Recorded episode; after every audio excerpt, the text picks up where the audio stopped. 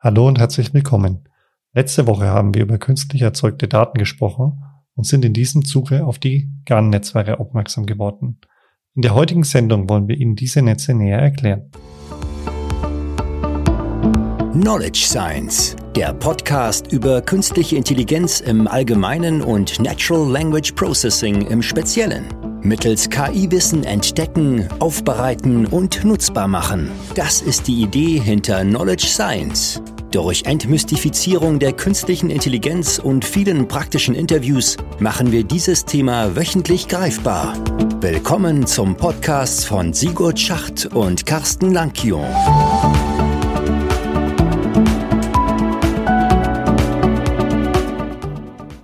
Hallo Carsten. Hallo Sigurd. Wir haben es tatsächlich geschafft. 20. Sendung. Herzlichen das, Glückwunsch. Herzlichen Glückwunsch, genau, ja. Wenn man das umrechnet, das sind fünf Monate, wo wir uns jetzt wirklich dahinter gekniffen haben und den Podcast aufgenommen haben. Also, ich weiß nicht, bei der ersten Sendung, ich war mir nicht sicher, ob wir fünf Monate durchhalten. Na, bei deinem Durchhaltevermögen war das doch klar. Aber auf jeden Fall haben wir es geschafft bis heute. Und heute haben wir wirklich, glaube ich, eine ganz interessante Sendung. Wir haben ja letzte Woche über ähm, künstlich erzeugte Daten, also über ähm, das Problem gesprochen, wenn wir zu wenig Daten haben oder ähnliches und sind dann am Ende zu dem Punkt gekommen, dass es ja auch Netze gibt, die Daten generieren. Und das ist da ja im Moment eine wahnsinnige Bewegung oder im Moment, die sind ja erfunden worden 2014, ähm, aber jetzt vor allem in den letzten Jahren ganz schön in den Vordergrund gerutscht, auch mit dem Thema Deepfakes und, und ähm, Erzeugung von, von künstlichen Daten, ähm, die sogenannten GAN-Netzwerke. Ja. Ja, was, wofür steht denn GAN eigentlich nochmal? Ja, das ist ein schwieriger Begriff, gell? Gen Generative Adversarial Networks, genau. Also generierende und jetzt haben wir diese Konkurrenzgeschichte da drin. Das wollen wir jetzt mal heute genauer auseinandernehmen, was man da eigentlich drunter versteht. Ich finde es deswegen ganz interessant, weil das ja wieder ein Ansatz ist, der zwar sehr technisch ist, rein vom Prinzip her, ja, der aber eigentlich von der Grundidee aus der Spieltheorie kommt. Wir haben ja zwei Spieler in diesem Netz und die konkurrieren miteinander. Und im Endeffekt treffen die Entscheidungen auf Basis der Entscheidung des anderen. Und das ist ja klassische Spieltheorie. Aber die wissen eigentlich nicht wirklich was voneinander, oder? Nee, aber auch das haben wir ja in der Spieltheorie. Also wenn wir so ein Gefangenendilemma denken, das vielleicht der ein oder andere BWLer kennt, wo der eine Gefangene im anderen, in einem Gefängnis sitzt und der andere Gefangene in dem anderen und die sich wechselseitig sozusagen beschuldigen sollen, dann kennen die sich ja auch nicht. Die ja? kennen sich nicht, aber die wissen, dass da ein anderer Gefangener ist, oder nicht? Das ist richtig. Aber auch das haben wir doch in den Netzen auch, dass die sich zumindest wissen, dass ein anderer da ist. Dann setzt du voraus, dass so ein Netzwerk ein Bewusstsein hat und, und weiß, dass da ein Generator ist, der versucht, dich zu täuschen. Na, ich glaube, so weit würde ich noch nicht gehen. Aber von, von Grundidee passt. Ja, das ist ein interessantes Szenario. Aber auch nicht, das nicht völlig neu. Es gibt ja andere Szenarien, wo man äh, ja Richtung Reinforcement Learning, ne, das bestärkende Lernen, wo man halt meinetwegen Agenten hat, die erst ihre Strategie noch lernen, die beim bei der Nutzung ihre Daten erzeugen, ja, in einer ganz andere Art und Weise, und die man ja auch, wenn man zum Beispiel lernt, ein Schachspiel oder Go zu spielen, wo man einfach zwei Algorithmen oder denselben Algorithmus zweimal instanziert gegeneinander antreten lässt. Dann können die auch Daten generieren und gegeneinander antreten. Das sind aber zwei gleichartige. Und bei dem GAN haben wir zwei verschiedene. Ja. Ein Netzwerkteil, das Daten generiert und einen anderen Netzwerkteil, das soll erkennen, ob es generierte Daten sind oder echte Daten. Und das macht es ja gerade so spannend, dass wir im Endeffekt hier den Kontext haben durch diesen zweiten Teil, also den sogenannten Diskriminator, der ja so bezeichnet wird, dass der praktisch überwacht, ob der Generator gut genug ist, also ob die Daten, die rauskommen, wirklich gut genug sind, dass man sie als echte identifizieren könnte. Ja, also dass man nicht mehr unterscheiden kann zwischen Daten, die generiert sind und Daten, die tatsächlich echt sind. Ja, und das Interessante ist, dass wir in diesem Szenario wieder, es ist in dem Sinne unüberwacht, da wir keine, keine manuellen Labels brauchen. Wir brauchen nur echte Daten irgendwoher. Und dieses Label, was der Diskriminator braucht, ist es, ein, ist es künstlich erzeugt oder echt? Die, die generieren wir ja quasi selbst. Wir wissen ja, ob wir in das Modell jetzt gerade echte Daten reinstecken oder welche von unserem äh, Generator. Das weiß natürlich der Diskriminator nicht. Da habe ich mir nur überlegt, wenn der sich merkt, jedes zweite Bild, was ich kriege, oder jeder zweite Datensatzpunkt, den ich kriege, ist, ist äh, künstlich erzeugt, dann muss ich, muss er sich ja nur merken, ähm, ja, ist es jetzt der erste oder zweite Bild, was ich kriege, oder Datenpunkt, und dann kann er das sofort irgendwie erkennen. Das ja. wäre ja ein bisschen einfach, oder? Absolut. Aber ich glaube, wir müssen die Hörer nochmal abholen. Also die Idee hinter den GANs ist, dass wir auf der einen Seite ein, ein Netz haben, also ein ganz normales künstliches, also neuronales Netz, ähm, das Daten generiert. Was dieses Netz nicht hat, es hat keinen Bauplan oder hat irgendwelche Zusatzinformationen, wie die Daten generiert werden, sondern anfänglich generiert es irgendwelche Zufallszahlen. Ja? Also völlig Rauschen, wenn man das so nennen möchte. Alles also klassisch unüberwacht. Genau. Und auf der anderen Seite haben wir den Diskriminator, was vom, von der Grundidee her ja ein Klassifikator ist. Also ein neuronales Netz, das in falsch und richtig einklassifizieren soll. Ja? Und das kriegt als Input die Daten aus dem Generator, also die völlig zufällig generierten Daten, und bekommt aber auch echte Daten, also praktisch die, die wir kennen. Ja, das heißt also, und die, die halt wirklich echte Daten sind. Wir spielen sozusagen unser Wissen über die Daten dem Diskriminator zu und nicht dem Generator. Aber, aber konnte sie nicht auf einmal, sondern entweder die einen oder die anderen. Genau. Einfach nur, damit er im Endeffekt weiß, okay, das ist die eine, die echten reinkommen, sind unsere Klasse der echten. Deswegen dieses, was du gesagt hast mit, wir haben eigentlich ein unüberwachtes, einen unüberwachten Datensatz ohne Labels. Aber dadurch, dass wir wissen, dass die Daten, die wir reingeben, alle echt sind, erzeugen wir dadurch eigentlich die Labels indirekt. Und die Labels sind einfach nur richtig und falsch.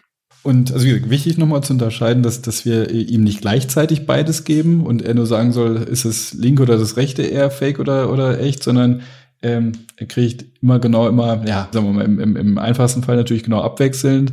Einmal ein, ein Fake, einmal ein Original und er muss einfach auseinanderhalten. Da er so ein klassisches Netz ja kein Gedächtnis hat, habe ich als letztes jetzt ein Fake gekriegt oder ein, ein, ein Original, er wird er sich jetzt nicht merken können, was als letztes kam, sondern kann einfach jedes bei jedem ähm, entscheiden, ist das ein oder andere. Hätte er ein Gedächtnis, dann müssten wir die zufällig einstreuen. Wir können ja per Zufallsgenerator, könnten wir dann steuern, gebe ich ihm jetzt mal ein Originalbild oder ein generiertes. Das könnte man umgehen, wenn, wenn er sich das wirklich merken würde. Also ein Mensch, wenn du sagst Spieltheorie, wenn ein Mensch sitzen würde, dann hätte der irgendwann mal seine Strategie. Ja, Mensch, ich muss ja nur gucken. Ich muss, wenn ich es einmal falsch lag, dann weiß ich ja, welches jetzt das, ob es ein Fake war oder nicht, und dann müssen sie immer abwechseln. Dann würde sich äh, würde man sich das merken. Also das, diese, so ein Szenario haben wir hier nicht, sondern ja. äh, bei jedem ist es wie beim, beim, beim Würfeln, das hier kein Gedächtnis. Bei jedem, bei jeder Eingabe, die kommt, entscheidet er völlig frei, unabhängig von dem, was vorher war, das Netz, ähm, ist es ein Fake oder ist es ein, ein, ein Original-Datenpunkt. Äh, und auch hier ist vielleicht auch für, fürs Verständnis wichtig, ganz am Anfang, wenn wir also praktisch mit dem Netz das erste Mal oder mit den GAN, weil es sind ja zwei Netze, die ineinander interagieren, wenn die praktisch, wenn man das Lernen anfängt, dann ist auch der Klassifikator noch nicht gut genug. Also es ist nicht so, dass der schon so weit ist, dass der sofort sagen kann, das ist Fake, das ist kein Fake. Sondern der lernt auch im Zeitabschnitt, also über die Dauer der Lernphase, lernt er besser zu werden. Also die Guten von den Falschen zu mhm. unterscheiden. Am, am Anfang kann er mit relativ wenig Wissen das ja schon auseinanderhalten, weil es kommen ja, also angenommen, wir machen das mal ein ganz einfachen Beispiel, ähm, halt diese Handschriften, ne, MNIS-Datensatz, ähm, handschriftliche Ziffern und klar, weiß, es gibt halt verschiedene Varianten von, von Ziffern 0 bis 9, aber die auseinanderzuhalten von einem Rauschen, da braucht man keine große Fähigkeit. Das kriegen Netze relativ schnell hin. Rauschen, zufällige Daten, Farbwerte von, von irgendeiner echten Ziffer unterscheiden, kriegen die ganz gut hin. Ja, okay. Das heißt, sie können relativ schnell das lernen. Aber dann werden ja irgendwann die, die Datengeneratoren besser. Die kriegen ja ziemlich schnell mit, so, oh, das, was du da erzeugst, das ist, das taugt nichts. Dann fangen die ja irgendwann an, tatsächlich was zu generieren, was tatsächlich äh, ja einer, einer Ziffer ähnlich ist. Und schon kriegt der Klassifikator, der Diskriminator, äh, Probleme damit und muss natürlich das besser machen und lernt dadurch tatsächlich, wie sich, wie das zu unterscheiden ist. Ja, du hast jetzt gerade einen schönen Punkt gesagt. Die Generatoren kriegen das mit. Und das ist ja praktisch die Rückschleife. Also wir haben praktisch unsere Optimierung des Fehlers, geht, läuft dann nicht mehr nur über den Klassifikator, sondern wir schleifen das zurück auch zum Generator, so dass der Generator darüber ein Feedback bekommt und den Anreiz hat, besser zu werden. Ja, hoffentlich. Das ist ja immer so ein bisschen ein Thema, da sprechen wir sicher gleich noch ein paar Minuten drüber, ähm, was da alles so schief gehen kann oder was die Schwierigkeiten sind auch von diesen Netzen. Ich würde es gerne nochmal mit der Spieltheorie aufgreifen. Ja? Wenn wir das so betrachten, dann ist es ja nichts anderes, als dass wir bei diesen GAN-Netzen ein nicht kooperatives Nullsummenspiel versuchen zu, zu erreichen. Der eine versucht sozusagen besser zu werden und der andere versucht ihn dabei zu hindern. Das ist im Endeffekt das, was in dem, in den Garnen passiert, ja. Aber meinst du dann wirklich, er versucht den daran zu hindern oder versucht es nur, ihn trotzdem zu entlarven? Nee, ihn zu entlarven und das ist im Endeffekt ja immer sozusagen ein gegenläufiger Part, ja. Also wenn man das betrachtet, dann kann der der eine nur gewinnen, wenn der andere verliert. Ja, aber ich glaube nicht, dass das andere Netz versucht, den anderen zu täuschen, in dem Sinne so, ah, Motto, ich, ich, ich tue jetzt mal so, als ob ich unsicher bin, dass du das gut generiert hast und sagt sie aber nicht, dass ich mir absolut sicher bin, sondern ich glaube, das ist wie so ein, so ein Wettkampf, dass die einfach gegenseitig versuchen, immer wieder besser zu werden. So wie zwei, zwei Läufer, die gegeneinander antreten beim Wettkampf und dann ist der eine wieder schneller geworden und dann trainiert der andere wieder noch ein bisschen mehr, um auch, auch wieder besser zu, und schneller zu werden. Aber die versuchen sich einfach gegenseitig auszustechen, aber ob sie dem anderen wirklich versuchen, zu, zu hindern im Sinne von, ich sag dir jetzt was Falsches, dass du irgendwie das bewusst schlechter machst, das glaube ich nicht. Nee, das ist sicher nicht der Fall. Aber es langt ja schon, wenn du sagst, von wegen des, der Gewinn des einen ist der Verlust des anderen. Das langt ja schon. Dann hast du ja im Endeffekt ja schon diesen, diesen äh, Abhängigkeitslauf, ja, dieser beiden konträr funktionierenden Komponenten, ja. ja. Und das, das ist ja im Endeffekt, dir, ja.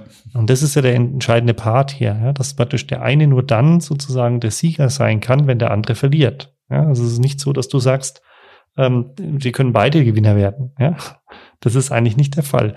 Das heißt, am Ende ist es, und das ist ja auch wieder die klassische Spieltheorie, fun funktioniert das Spiel ja nur dann, wenn es zu einem Nash-Gleichgewicht kommt.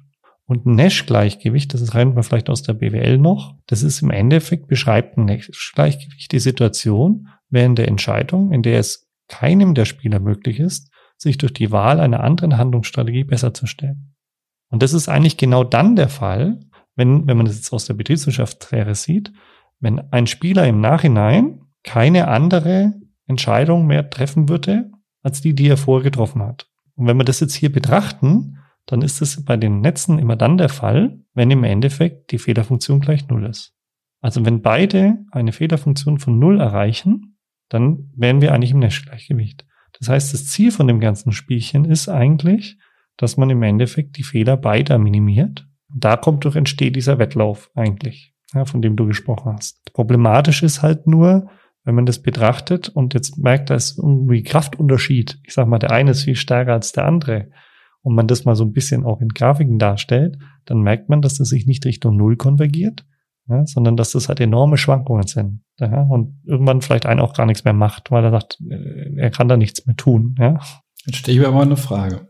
Was ist denn, also die Frage ist, oder ob nicht der Diskriminator am Ende doch einen Tick am längeren Hebel sitzt, weil selbst wenn der Generator perfekte Bilder erzeugt, die wir als Mensch sagen, da gibt's nichts dran zu rütteln, aber der Diskriminator sagt halt immer das richtig, ob es fake ist oder nicht. Ganz einfach zum Beispiel, weil er sich gemerkt hat, jedes zweite Bild ist ein Fake. Dann kann der andere, der, der Generator, sich noch so viel Mühe geben. Er wird es einfach nicht besser hinkriegen. Ja, dann ist aber auch das, was man bei diesen GAN-Netzwerken sehr häufig sieht, dass ab einem bestimmten Punkt der Output des Generators wieder schlechter wird. Mhm. Also, dass er praktisch nicht konvergiert. Und das sehen wir ja wirklich sehr häufig. Dann verliert er irgendwann die Lust und macht nicht mehr richtig mit. Wie ein trotziges Kind. Genau. Spannend sind diese Netze einerseits von der Idee her, finde ich, also dass man wirklich so eine Art Wettbewerb erzeugt und damit anscheinend auch wahnsinnig gute Ergebnisse erzielen kann, wenn man sich manche Netze anschaut. Wir haben es ja letzte Woche gesagt, bei der Spracherzeugung wird es ja verwendet. Ähm, aber wir haben das ganze Spielchen ja auch, was man in der Öffentlichkeit sehr häufig hört, ist, was ähm, so Fake-Bilder angeht, also Deepfakes, wo ganze Videoelemente herausgezogen werden und durch andere Personen ersetzt werden oder ähnliches. Also es funktioniert irgendwie wahnsinnig gut auf der einen Seite. Und auf der anderen Seite, wenn man sich aber dann mal die Theorie dahinter anschaut oder auch ähm, manche Berichte durchliest, also Papers, dann stellt man fest, dass es also ein sehr fragiles Konstrukt mhm. ist. Ja, dass ja. es also nicht immer so ist, dass jedes GAN-Netz, das man lernt, auch zu einem gewünschten Ergebnis kommt, ja, sondern oh, dass es also wirklich extrem schwierig ist, da zu einem Punkt zu kommen. Also ich glaube, es ist extrem vom Zufall abhängig, ob jetzt was rauskommt, was genauso ist, wie man es gerne hätte und ob es gut aussieht. Sehr sensibel gegenüber den Eingabedaten, Lernprozess, also keine, keine robusten Ergebnisse. Ich mal, wenn wir mal wieder auf uns auf die, die äh, Hand, handschriftlichen Ziffern zurückziehen. Ja, ich meine, wir haben keine Garantie dafür, dass er wirklich alle zehn Ziffern generiert. Wenn er jetzt einfach gelernt hat, meinetwegen einen Teil der Ziffern, fünf Stück davon kann er extrem gut generieren und dann kann er sich ja darauf zurückziehen und sagen, nur die mache ich. damit kann ich den, den äh, Diskriminator täuschen, der kriegt das nicht raus. Warum sollte ich mir die Mühe geben, noch irgendwas anderes zu machen, wenn er die sowieso nicht erkennen kann? Ja, aber auch da gibt es ja unterschiedliche Arten, wie man dem Problem Herr wird. Ja, zum Beispiel Conditional GANs oder ähnliche sind ja Weiterentwicklungen dazu, auf die ich jetzt zwar nicht eingehen möchte, weil wir, glaube ich, noch bei den GANs ein bisschen hängen bleiben sollten. Ja. Aber ich glaube, ein viel größeres Problem ist eher, du hast es jetzt mit den Klassen gesagt, mit den, mit den ähm, 0 bis 9, also 10 Klassen von den Zahlen. Ähm, wenn wir sowas bauen, dann ist ja unser Ziel, dass wir den Generator haben. Ja, also das ist im Endeffekt das, was wir wollen. Also wir wollen das gern dazu nützen, nicht einen Klassifikator zu bauen, sondern den Generator, der uns praktisch aus zufälligen Eingaben, und das ist es ja, wir geben zufällige Werte rein und soll hinten ein gutes, eine gute Repräsentation von, ja, ich sag mal, unseren Daten rauskommen, die er gar nicht kannte. Ja, also gibt es ja viele Beispiele wie Gesichter, die dann praktisch komplett ähm, virtuelle oder künstliche Gesichter erzeugen, die täuschend echt sind. Ähm, äh, und solche Sachen. Ja? Ähm, die Problematik ist aber, dass wir jetzt hier bei den Zahlen ja neun Klassen oder zehn Klassen haben. Und es garantiert uns ja nicht, dass wenn wir das so machen, dass das Netz alle zehn Klassen lernt. Du hast es ja schon angedeutet, mit dem er konzentriert sich vielleicht nur auf die fünf oder nur auf die drei oder wie auch immer. Und dann haben wir einen Generator, der immer nur fünf und dreier generieren kann. Und das ist ja wirklich ein ganz großes Problem von dem, von den GANs, dass wir in einer gewissen Weise nicht direkt Einfluss nehmen können darauf, dass wir sagen, ey, wir haben eine Gleichverteilung der Klassen und er generiert uns all die Klassen, die wir gerne wollen. Genau, weil es ja als Grundszenario erstmal als unüberwacht gilt, wo wir diese Labels gar nicht kennen. Ja. Und diesen, dieses Problem, das nennt man auch Mode Collapse. Mhm. Und das ist mit die größte Schwierigkeit. Ja. Also wir haben bei unseren klassischen Netzen das Thema Overfitting. Ja. Ähm, hier kommt halt dieses Mode Collapse noch dazu. Er lernt gut, er kommt zu guten Ergebnissen, aber er repräsentiert nicht die Grundgesamtheit aller Daten, die wir uns vorstellen als Generator. Ja. Genau, und da gibt es eine einfache Lösung, dass man sagt, man kann sich das ja mal vorstellen, so ein Generator erzeugt nicht ein, sagen wir mal, bleiben wir mal bei den Bildern, bei den, äh, bei den Ziffern, aber am Ende sind es ja irgendwelche Datenobjekte, Datenpunkte. Aber mit den Ziffern kann man sich das ganz gut vorstellen. Er erzeugt ja nicht aus Nichts heraus Punkt, sondern eigentlich kann man sich das so wie eine Abbildung vorstellen auf von einem Eingabevektor oder Punkt auf, auf eine so eine Ziffer. Und anstatt da eine Konstante, einen festen Wert zu nehmen, ja, sagt man halt, okay, dann, dann habe ich halt eine, eine zufällige Eingabe, eine zufällige Zahl zwischen 0 und 1 oder auch mehr größere Eingaben und die bilde ich am Ende ab auf, auf eine Ziffer. Und, und die Hoffnung ist, dass ich, wenn ich unterschiedliche zufällige Anfangswerte habe, dass dann halt unterschiedliche Bereiche vielleicht auch, aber es ist wieder diese Hoffnung vielleicht, weil man kann es nicht garantieren, auf unterschiedliche Ziffern abgebildet werden. Vielleicht auch hier nochmal, also der Generator merkt sich keine Beispiele. Also der nimmt nicht die Originaldaten, die wir zum Trainieren haben und merkt sich die oder nimmt die Merkmale daraus und kann die erkennen, übernimmt also nichts, also keinerlei Elemente durch Kann Kopieren er sich auch gar nicht merken, weil er die ja gar nicht sieht. So ist es. Ich will da nur noch mal auf den Punkt kommen, ja, dass man das wirklich, weil das ist für mich wirklich ja. extrem wichtig, dass man einem das klar ist. Ja. Was er lernt, ist ähm, der Wahrscheinlichkeitsverteilung von Merkmalen, die in den Trainingsdaten drin sein sollten.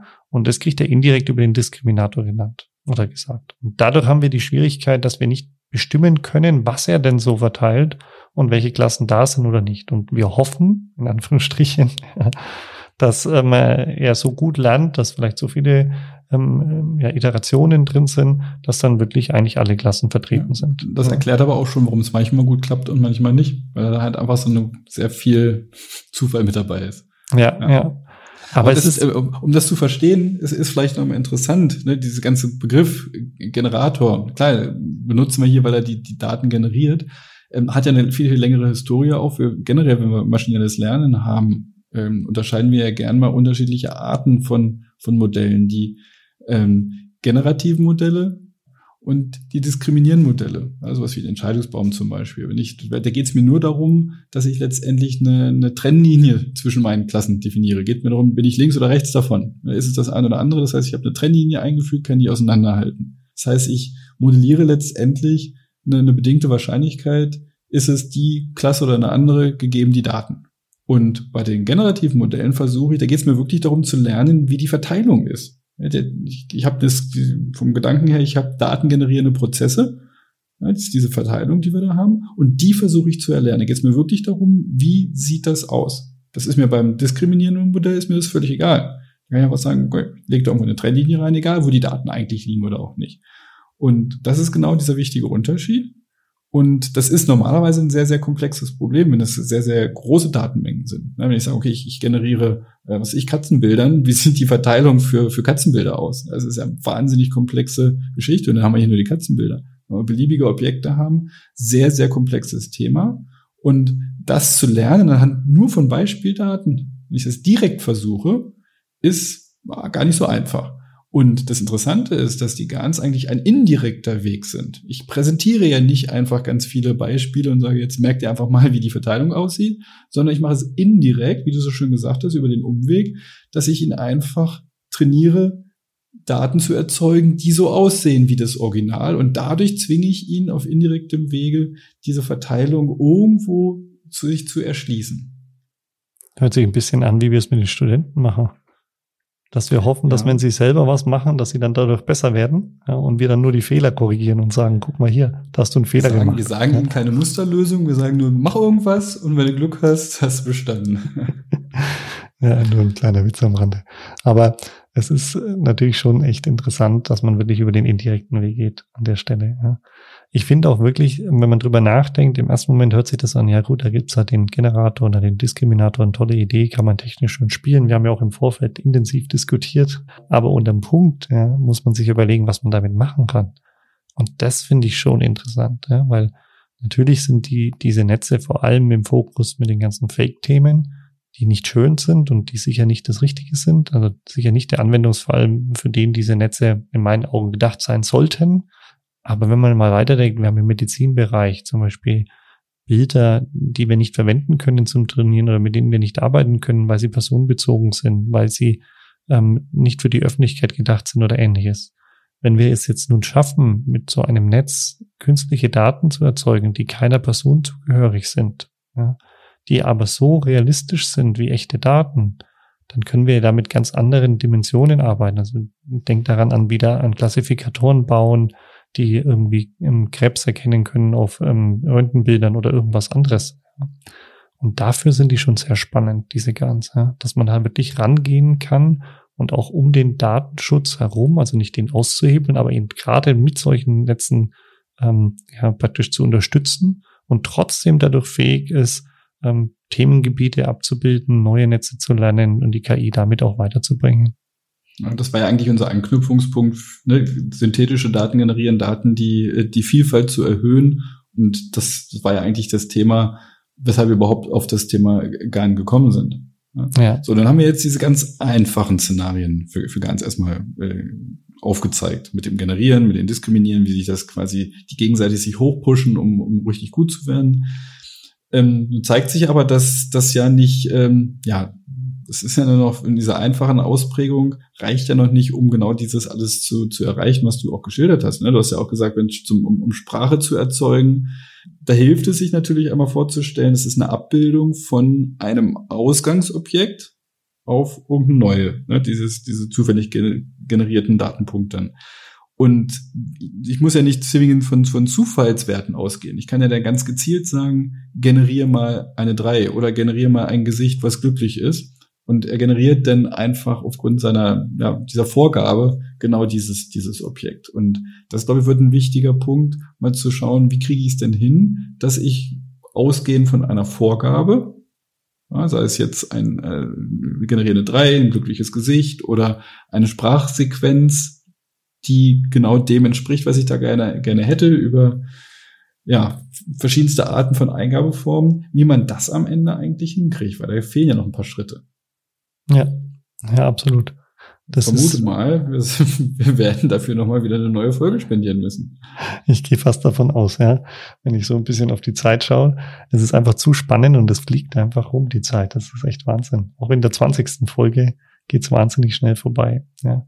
Ähm, ich würde fast vorschlagen, wir greifen das tatsächlich nochmal auf. Ja, und ähm, vor allem, du sprichst ja Conditional ganz an, das ist das eine. Ich würde auch ganz gerne das nochmal aufgreifen ähm, in der nächsten Sendung dass wir da vielleicht auch nochmal mehr Beispiele nochmal aufbringen, wo es mhm. denn eingesetzt wird, was es denn für eine Konsequenz hat auch, weil ähm, unsere Erfahrung ist ja, dass wenn wir ganz einsetzen, jetzt, ähm, wir haben es jetzt in den letzten Wochen vor allem halt bei der Sprachsynthese verwendet, man merkt ja, dass einfach wahnsinnig lange Trainingszeiten da sind. Also es ist keine, keine Netze, die schnell konvergieren, die schnell lernen, sondern die einfach aufgrund ihrer Komplexität einfach, weil wir zwei Netze parallel lernen müssen, die dann auch noch in Kombination haben wir einfach wahnsinnig viele Parameter. Und das muss irgendwie gelernt werden. Genau, also mit den Beispielen finde ich eine schöne Sache. Ich habe so tolle Sachen gesehen, äh, Style Gans, Cycle Gans, was weiß ich, habe dann ein Video gehabt, wo ein Pferd rumläuft und dann wurde daraus ein Zebra gemacht. Ähm, ja. Das ist einfach das Muster von dem Zebra dann da drauf. Aber nicht nur das, das Gras war auch brauner mit der Argumentation, naja, Zebras sind ja in der Steppe, das ist das Gras nicht so grün. Also diese Anpassung on the fly, quasi, wie man sowas machen kann, hat natürlich eine gewisse Gefährlichkeit, wie du schon sagtest. Ne? Ja. Ähm, wenn man halt irgendwo ja, sich ein, ein Video so leicht umbenennen kann, dass da jemand anders drauf ist, durch so einen entsprechenden anderen Stil oder das ähm, ist sehr gefährlich. Aber das, denke ich mal, greifen wir einfach nächste Woche mit, mit Beispielen und, und Weiterentwicklungen in der Richtung nochmal auf. Ja, prima. Dann vielen Dank fürs Zuhören und bis nächste Woche. Bis dann, ciao. Das war eine weitere Folge des Knowledge Science Podcasts. Vergessen Sie nicht, nächste Woche wieder dabei zu sein. Vielen Dank fürs Zuhören.